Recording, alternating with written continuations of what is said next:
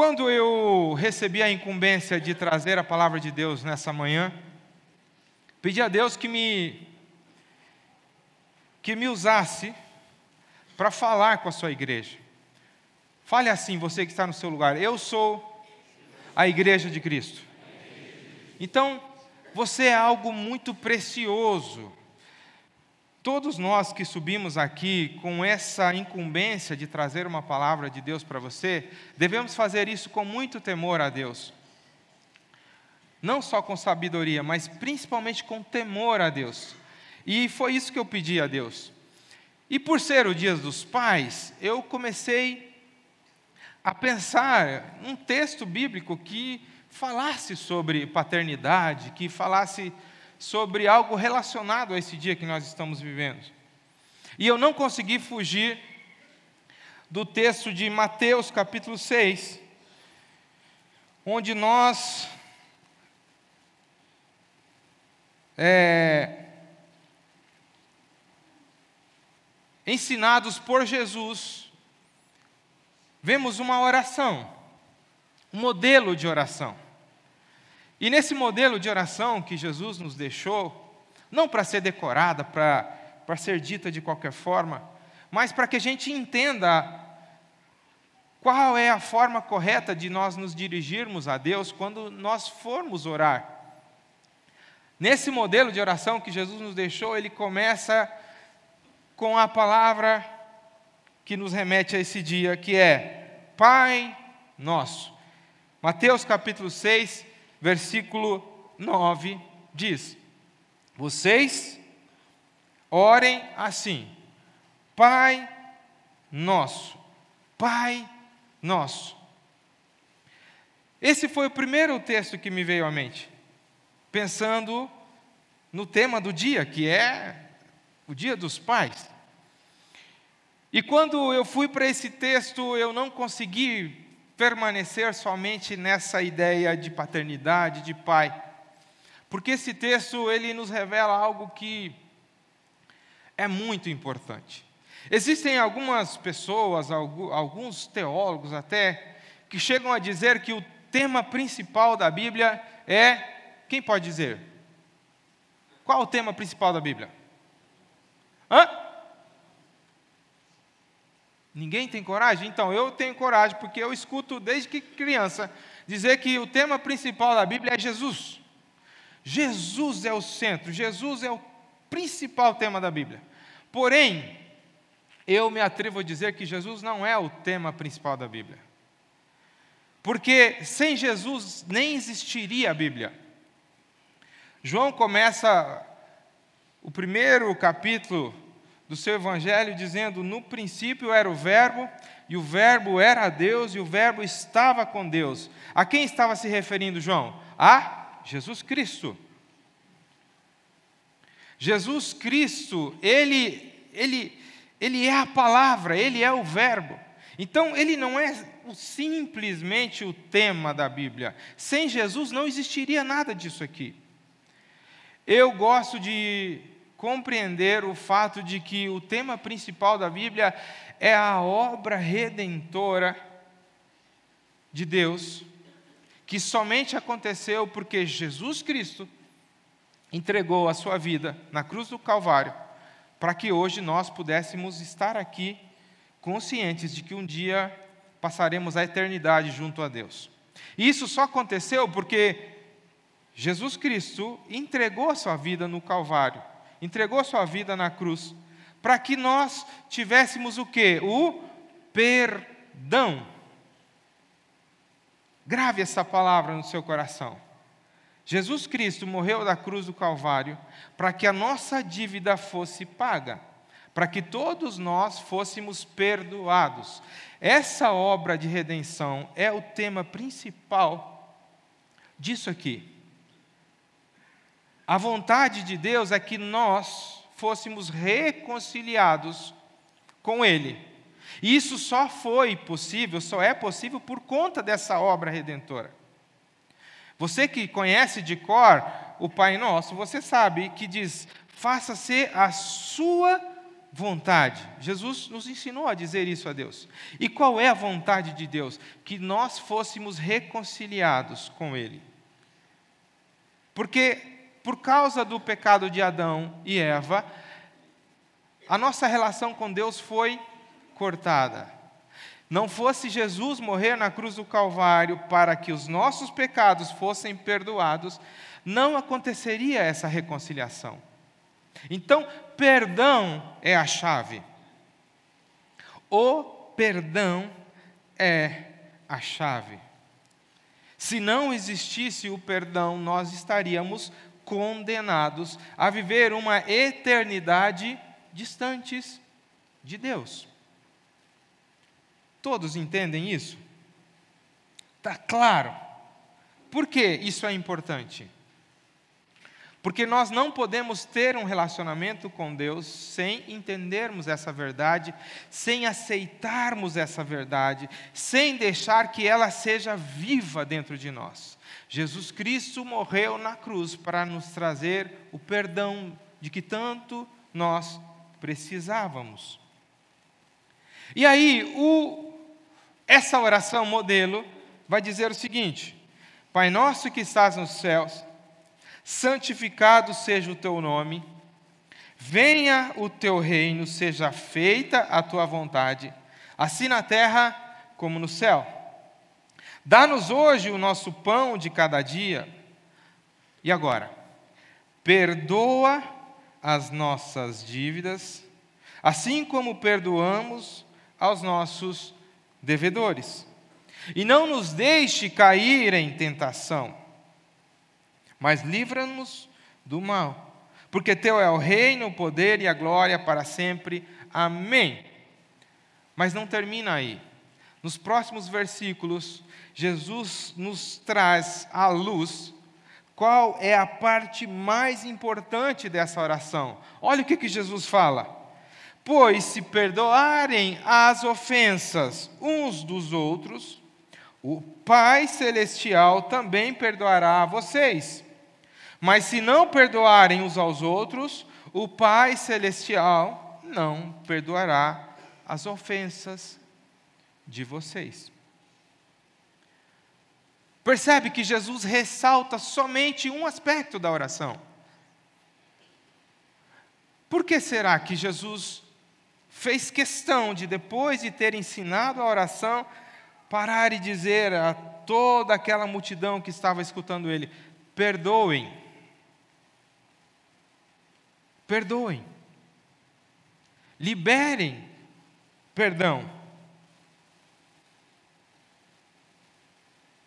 O perdão é algo não para ser simplesmente aprendido na vida cristã. O perdão para o cristão é tão importante que nós devemos olhar para isso como um mandamento, uma ordem. Nós não podemos olhar para uma palavra como essa e dizer, poxa, então vou começar a orar, pedir para Deus me ajudar a perdoar. Não. Isso é tão importante, essa ordem é tão importante, que no capítulo anterior do mesmo evangelho, no capítulo 5, Jesus fala sobre o perdão e ele, e ele pega pesado, mas ele pega pesado mesmo. Se você está com a sua Bíblia aí, eu quero te pedir que você abra a sua Bíblia e, e me acompanhe. Mesmo que seja no celular, não tem problema não. Se você não é velho igual eu, assim, que gosta da, da Bíblia de papel, pode pegar seu celular, só não abre no WhatsApp, nem no status do, do, nem no, abre no aplicativo da Bíblia. Mateus capítulo 5, versículo 21. Em diante, olha o que, que Jesus Cristo falou. Vocês ouviram o que foi dito aos seus antepassados: Não matarás, e quem matar estará sujeito a julgamento. Mas eu digo a vocês: olha só, o que, que Jesus está falando? Moisés falou uma coisa, Moisés deixou a lei para vocês, certo? Qual era a lei? Não matarás. Certo? Que é normalmente o que hoje, mesmo a gente sem seguir a lei de Moisés, é mais ou menos essa ideia que a gente tem na cabeça. Você conversa com uma pessoa qualquer e ela fala: Poxa, mas eu não sou capaz de matar ninguém. Nem no trânsito ou num brigo para não correr o risco de ter que matar alguém. É? Mas olha o que, que Jesus fala: a partir de hoje, o negócio, o, o, o, perdoe o linguajar, mas o, o buraco é mais embaixo. Você vai, presta atenção nisso aqui.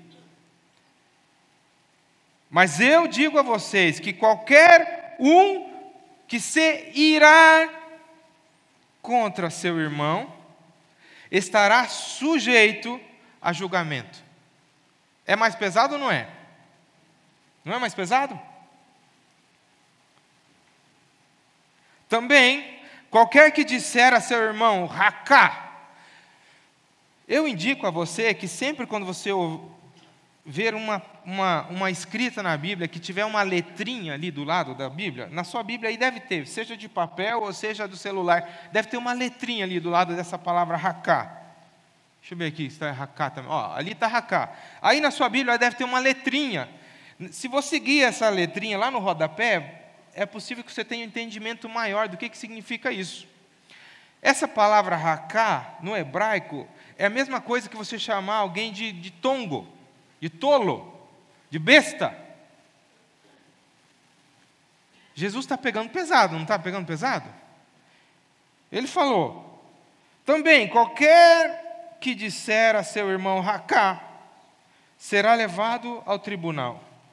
E qualquer que disser louco, chamar seu irmão de louco, corre o risco de ir para o fogo do inferno. Portanto, se você estiver apresentando sua oferta diante do altar e ali se lembrar de que seu irmão tem algo contra você, deixe sua oferta ali diante do altar e vá primeiro reconciliar-se com seu irmão.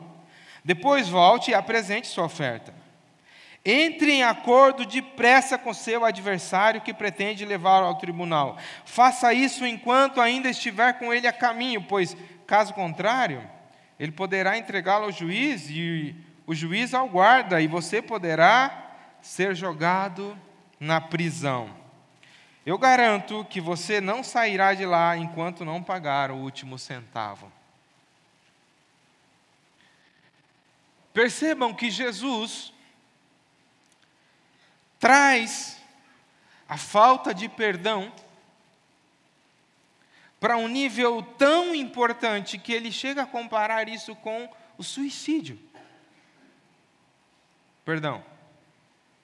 Não é essa palavra. É homicídio. Jesus compara as inimizades, as tretas que nós temos diariamente com o homicídio. Tamanha importância da saúde nos nossos relacionamentos. E não só isso, Jesus condiciona o nosso relacionamento com Deus ao perdão. Jesus condiciona a nossa oferta entregue a Deus e a recepção de Deus dessa oferta aos nossos relacionamentos. Jesus está dizendo que para que eu tenha uma vida de comunhão com Deus, ou seja, eu entregue a minha oferta a Ele e Ele aceita a minha, e aceite a minha oferta, eu preciso estar de bem com todo mundo. Poxa, Paulinho, mas com todo mundo? É porque você não conhece meu irmão. Poxa, Paulinho, é porque você não conhece a minha mulher. Poxa, Paulinho, se você conhecesse o meu patrão, meu chefe, você não ia estar pregando disso, sobre isso. Jesus está condicionando a nossa vida com Deus, a nossa vida saudável com Deus, a nossa intimidade com Deus, a nossa vida de relacionamento com as pessoas. Ele está dizendo: se eu tenho problemas com as pessoas e não resolvo esses problemas, eu não posso chegar diante de Deus e dizer: meu pai, por favor, me perdoa. É isso que Jesus está falando. Ele está dizendo que se eu não acerto as contas, que se eu não perdoo, se eu não peço perdão, se eu não resolvo, eu estou tendo a minha vida de intimidade com Deus bloqueada. Eu preciso estar bem com meu irmão para estar bem com Deus. Eu preciso estar de bem com meu filho para estar de bem com Deus. Eu preciso estar de bem com meu pai, com minha mãe, para estar bem com Deus. Eu preciso estar de bem com meu irmão que me feriu, que me magoou, que me chateou, que não quer nem me ver. Eu, dentro de mim, dentro de mim, eu preciso estar bem. Percebe que aqui não tem uma condição expressa colocada para a pessoa que te feriu. Jesus está falando com cada um de nós. E por que é muito importante entender isso? Porque normalmente a gente terceiriza a responsabilidade. Eu estou de mal com meu vizinho porque ele é um filho do diabo. Porque ele deixa o cachorro fazer xixi na porta do meu apartamento. E não pede desculpa, e se eu for falar com ele, ele vai me xingar. Por isso que eu estou de mal com ele. O normal é eu terceirizar essa responsabilidade. Porém, Jesus está falando aqui com quem? Comigo. Ele está falando com você. Ele não está falando com o outro que te feriu. Ele não está falando com aquele que, que você feriu. Ele está falando com você. Então a responsabilidade de resolver, de entender e de viver isso aqui, de quem que é? Minha, sua, de cada um de nós. Olha só o que, que o escritor a, da carta aos Hebreus falou. Hebreus, capítulo 12, versículos 14 e 15. Isso aqui é muito importante que nós entendamos, para que a gente internalize, que a gente consiga pensar na importância do perdão se a gente quer ter uma vida com Deus. Hebreus capítulo 12, versículo 14. Esforcem-se. Diga para quem está aí do seu lado: se esforce. Isso. O que, que isso aqui quer dizer? Vai ser fácil? Ele está dizendo: ó, maior moleza do mundo. Só você virar crente que está tudo certo. É isso que ele está falando? Ele está dizendo o quê? Esforcem-se para viver em paz com todos e para serem santos, porque sem santidade ninguém verá o Senhor. A vontade de Deus, se você for procurar versículos na Bíblia que falem sobre a vontade de Deus, você vai entender também que além de que a vontade de Deus é que nós estejamos reconciliados com Ele através de Jesus Cristo, a vontade de Deus também é que nós sejamos santos. O que significa ser santo? Ser separado, ser diferente. Eu não sou igual a todo mundo. É por isso que eu não procuro entender sobre saúde emocional olhando nos, é, no, nos reels do Instagram. Porque lá, da mesma forma que pode aparecer um pastor que realmente entende a palavra de Deus e, e aplica a palavra de Deus, pode aparecer um coach que seja, sei lá, budista, e vai me falar o que os budistas, budistas entendem sobre relacionamentos. Ou pode aparecer alguém que esteja vendendo um curso, mas que seja ateu, e está falando que você, através da sua sua força de vontade, você consegue viver bem, você consegue ter uma vida emocional. Se eu quero entender de vida emocional saudável, eu preciso ir para a Bíblia. Se eu quero viver uma vida que agrade a Deus, eu preciso entender que o que agrada a Deus é a santidade. Fale, santidade. Não, um pouquinho mais alto para quem está aí perto de você cochilando acorde. Santidade. Isso! Santidade. Eu preciso de santidade. Eu preciso buscar a santidade incansavelmente. Eu preciso eu querer isso, eu preciso desejar isso. Eu preciso chorar aos pés de Jesus, falar: "Jesus, me ajude a ser santo". E o que é ser santo? Ser diferente, ser separado.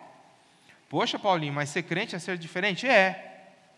Por quê? Porque se você vai para os para os textos motivacionais do, do Instagram, do Facebook, lá vai, lá, vai, vai falar: ninguém merece ser desrespeitado. Se te desrespeitarem, você tem que simplesmente se afastar. É isso que está falando, não é? Eu ouvi isso, eu vi isso umas três, quatro vezes essa semana nas redes sociais. Porém, a palavra de Deus nos diz o quê? Façam tudo o que for possível da parte de vocês para estar em paz com, você, com todos. E aqui está falando estar em paz com quem é legal? Aqui, esteja em paz com aqueles que te tratam bem, esteja em paz com aqueles que te respeitam, esteja em paz com aqueles que te, que te elogiam, esteja em paz com aqueles que reconhecem o seu esforço, esteja em paz com aqueles que te querem bem. É isso que está falando a Bíblia? Não. Estejam em paz com todos. Esforcem-se para estar em paz com todos, porque sem isso você não consegue alcançar a santidade e nem estar no caminho da santidade. E o versículo 15 diz: olha só, aqui é mais. Esse dói. Cuidem que ninguém se exclua da graça de Deus. Quantos aqui querem ter a graça de Deus sobre a sua vida? Eu, eu, se você não ergueu a mão é porque você está dormindo, tenho certeza. Não pode ser que exista alguém que não queira ter a graça de Deus sobre a sua vida. Não pode ser.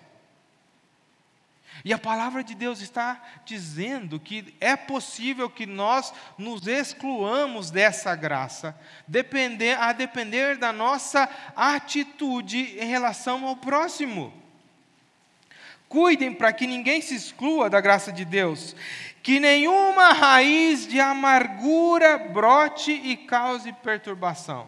Olha só, aqui nós temos mais uma letrinha ao lado da palavra amargura. Se você for na sua Bíblia, do lado da palavra amargura vai ter mais uma letrinha. Por quê? Porque a palavra no hebraico para falar sobre essa amargura, ela também pode ser utilizada para falar a palavra para traduzir por venenosa nenhuma raiz venenosa brote e cause perturbação.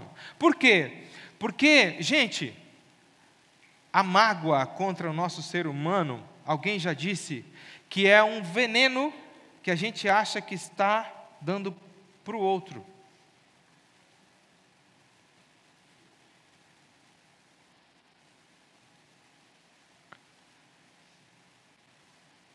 Esse rancor que nós guardamos no nosso coração, porque alguém nos feriu, ou porque alguém não nos trata do jeito que nós gostaríamos que nos tratasse, é um veneno que nós estamos tomando todos os dias, achando que ele está sendo implantado no outro.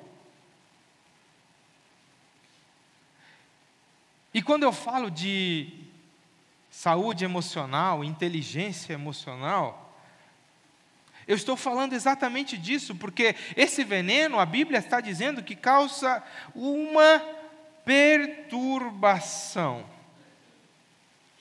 Esse veneno faz com que eu esteja machucando a mim mesmo. Às vezes eu estou assim, bem, está tudo certo, daqui a pouco sinto aquela coisa ruim que nem eu sei explicar. Poxa, pastor, me deu uma vontade de chorar, mas por quê? Não sei, sem motivo. Não, não sei por quê. Sabe, me deu uma, um sentimento ruim, uma coisa ruim. Raiz de amargura, raiz venenosa, falta de perdão Hoje é comprovado cientificamente que a falta do perdão causa doenças físicas. Doenças físicas. Raiz de amargura. Às vezes a gente precisa de comprovação científica para entender o que a Bíblia já nos mostra há dois mil anos atrás. E ela não só causa uma perturbação dentro de mim, algo que às vezes eu nem consigo entender, mas o mais importante e o mais grave, contamina os outros. Contamina a minha relação com os meus filhos, contamina a minha relação com a minha esposa, contamina a minha relação com, com as pessoas que estão à minha volta, contamina a relação com os meus subordinados, com os meus superiores, contamina a minha vida como um todo. Eu preciso entender isso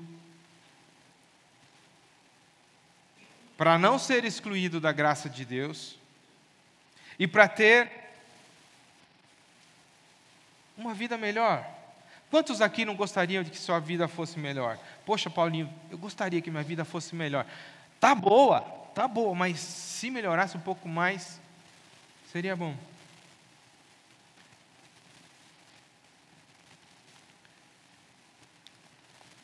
Quantos casados nós temos aqui? Levanta sua mão só para ter uma ideia. Olha só, olha só. Chego nos casados agora. Depois, logo depois de Hebreus, aí na sua Bíblia, vem uma, uma carta chamada Tiago, carta a Tiago. Depois vem uma carta que o apóstolo Pedro escreveu. Nessa carta, nessa primeira carta de Pedro, no capítulo 3, versículo 7, tem algo muito legal.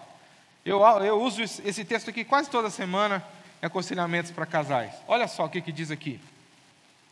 Do mesmo modo, vocês, maridos, Sejam sábios no convívio com as suas mulheres e tratem-nas com honra, como parte mais frágil e coerdeiras do dom da da da graça da vida, de forma que não sejam interrompidas as suas orações.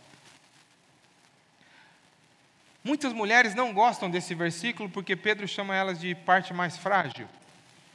E elas entendem que, na maioria dos aspectos, às vezes elas são até mais fortes que seus maridos. E eu não tiro a razão, porque isso é real. Hoje a gente está vivendo assim uma, uma pandemia de, de homem soft. É. Vocês sabem o que significa soft em inglês? Mole, macio, gostosinho assim, né? Até um travesseirinho soft é gostosinho assim. Só que o homem não foi feito para ser soft. Vocês ouviram o texto que eu li aqui de 2 Coríntios? O homem foi feito para ser forte. O homem foi feito para ser corajoso. Porém, hoje em dia a gente vê muitas mulheres que são muito mais fortes do que os homens. E na maioria das vezes, não todas, mas na maioria das vezes em que um casal chega ao ponto de precisar e, e, e reconhecer que precisa de um aconselhamento para casais, primeiro, o primeiro diagnóstico que a gente faz é: esse homem é soft. Eu não falo, é lógico, né? Não vou chamar o homem de soft. Aqui eu estou falando que vocês não vão vir em bando me bater aqui, mas eu estou ali na frente.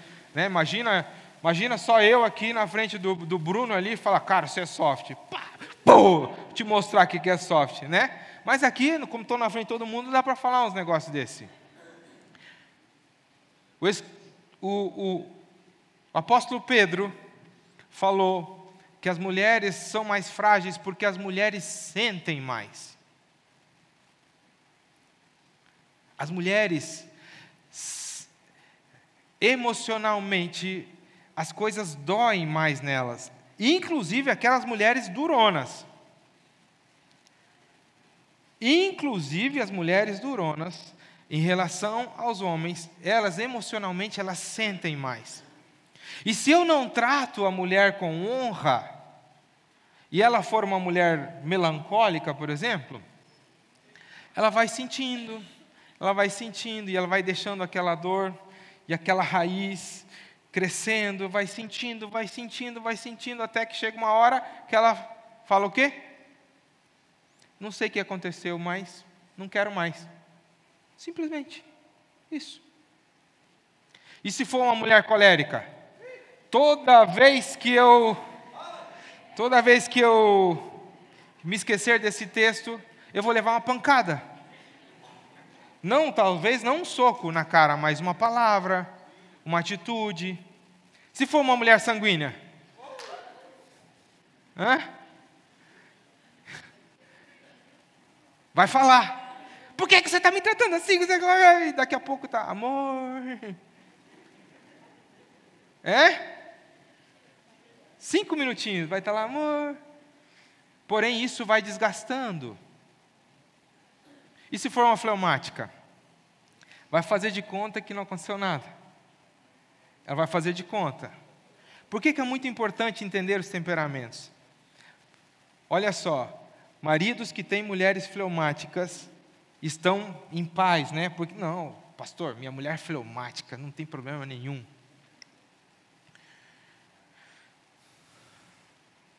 Vou tentar dizer isso de uma forma que se entenda em relação aos fleumáticos.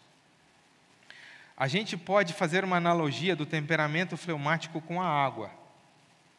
Certo? Pega um copo de água, certo? Um copo de água e corta uma um, não, sem cortar. Pega um limão e coloca na água e tira a água. E tira da água, certo? Você coloca no copo assim e tira do copo. Aí você toma aquela água, ela vai estar com gosto de limão? Vai estar com gosto de limão? Mulheres que fazem esses negócios. Vai estar com gosto de limão? Não. Assim é o fleumático. Entendeu? Você, você, você não consegue alterar o fleumático de uma vez. Então, meu irmão, você pisou na bola aqui com a fleumática, vai ficar tudo bem mesmo, de verdade. O que não pode esquecer é que você está casado com essa bênção. E você não vai viver um dia com ela, você vai viver o resto da sua vida com ela. Pegue um copo de água, coloque um limão e deixe ali cinco anos esse limão na água. Agora pega essa água e tome. Como é que vai estar essa água? Deu para entender? Esposos de fleumáticas. Lembre-se, você não está casado com essa bênção que não reclama, que está tudo bem, por um dia. É para o resto da sua vida. Pode ser que sirva para esposas de fleumáticos também, né? Isso, se a gente não entende que a mulher sente mais e a gente não trata ela com honra, o que, que isso pode fazer? Com que minhas, as minhas orações não sejam respondidas, atendidas.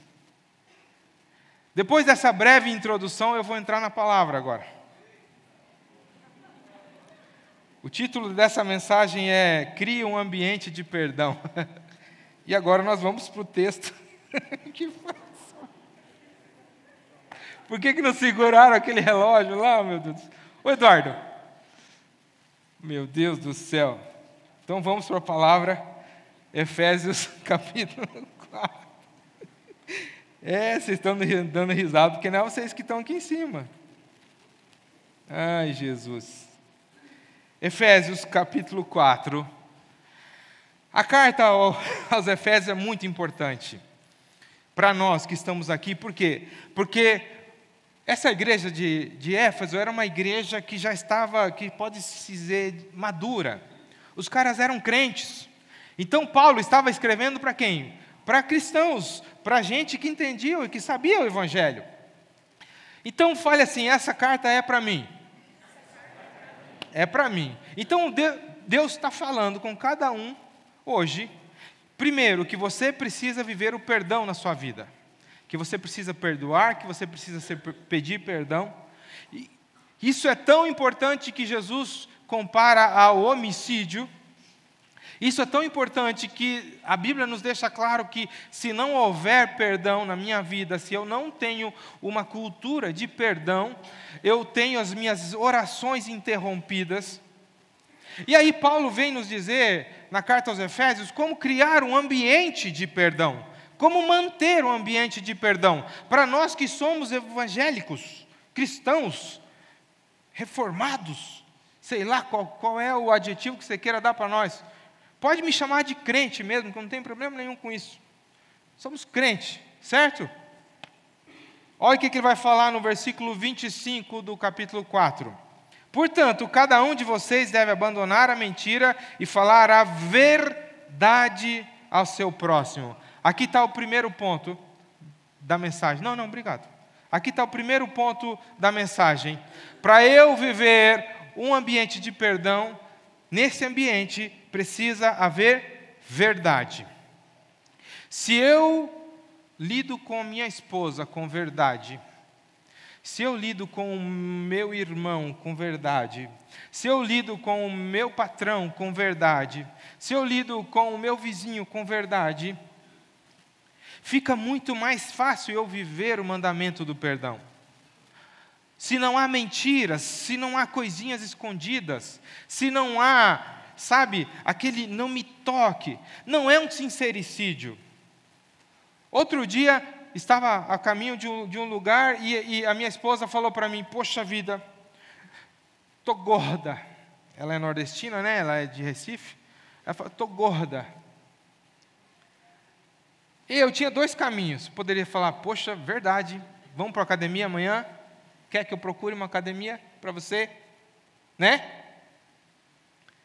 Ou eu podia dizer: Olha só, eu acho que por causa do seu temperamento, que é melancólico, você exagera um pouco as sensações, os sentimentos. Então você, quando eu te conheci, você era modelo. Hoje você já passou vinte e tantos anos dessa época, mas ainda você se cobra ter um corpo de modelo. E os anos passam e isso não foi possível. E você está achando que está gorda, mas isso, imagina uma, uma pessoa que realmente esteja gorda, que é o caso de quem está falando com você agora, ouvir você dizendo isso. Quebrei o gelo e ficou tudo bem. Entende? Ser verdadeiro não precisa ser sincericida. Não sei se existe essa palavra. Onde há verdade, é muito mais fácil se criar um ambiente em que muitas vezes nem vai ser necessário pedir perdão, porque você está lidando com a verdade. Aí Paulo continua.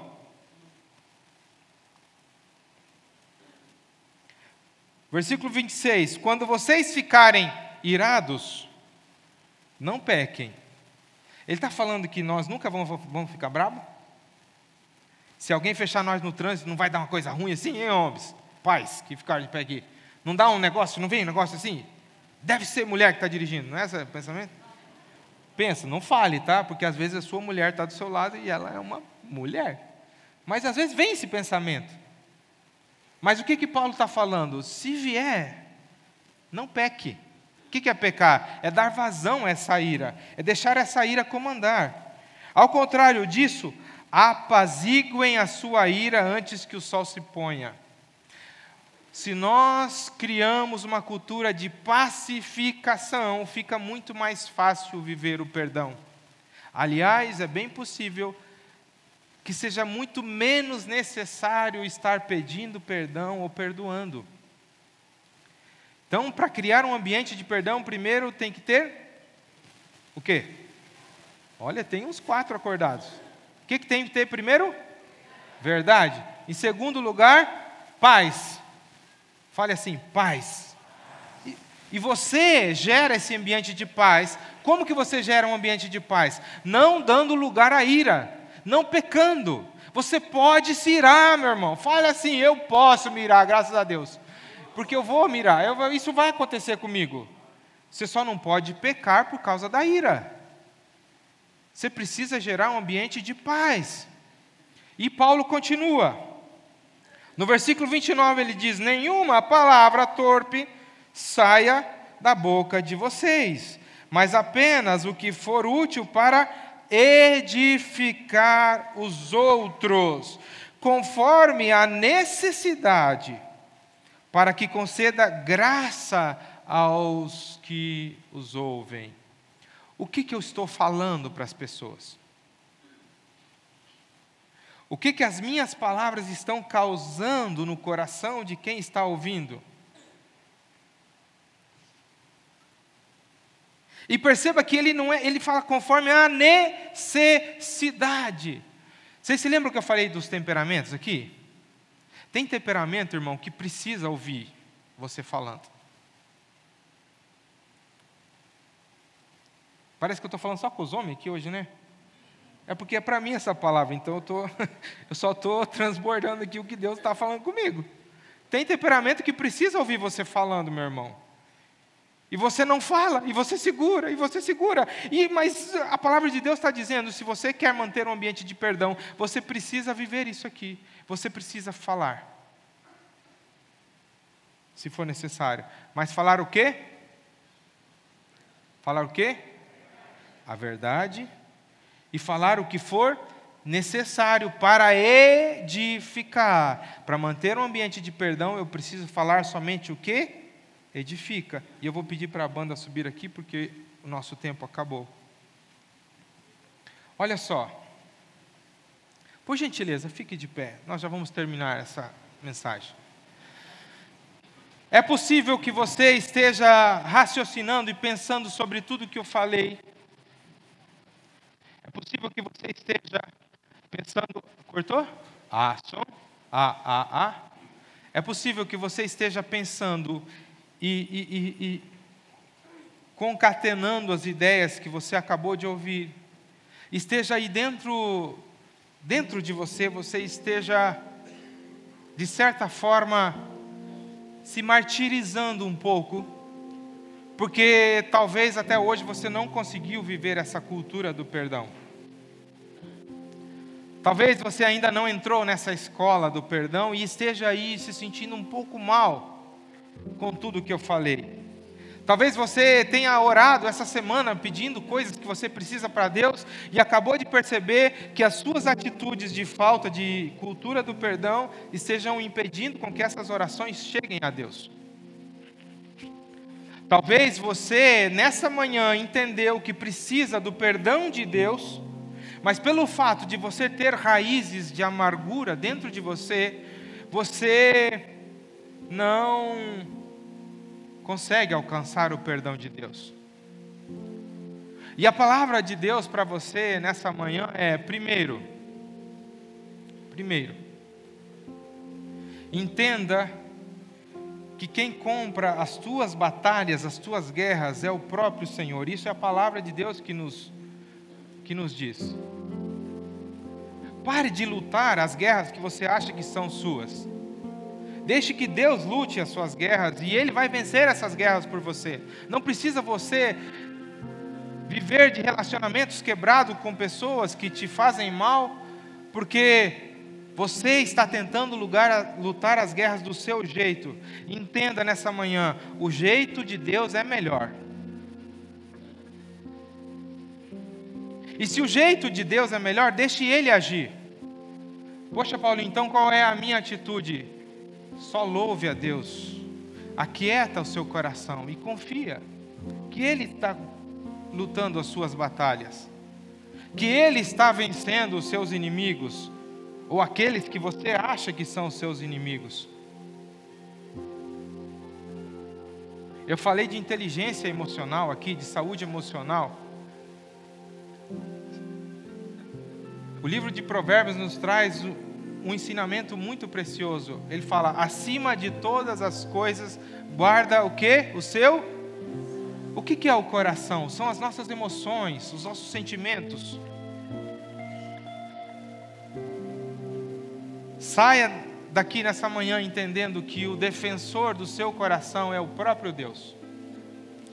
Você não tem força suficiente, se depender de você, da sua carne, você vai machucar o seu coração diariamente ao contrário daquilo que Deus pode fazer.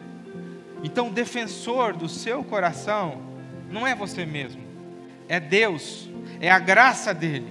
O que, que você precisa ter cuidado é para não se excluir dessa graça. A sua parte é fazer tudo o que for possível para estar em quê?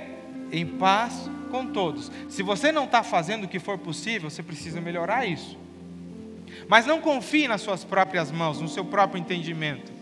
Saia daqui nessa manhã entendendo que o teu defensor, Ele é muito mais poderoso que os seus inimigos.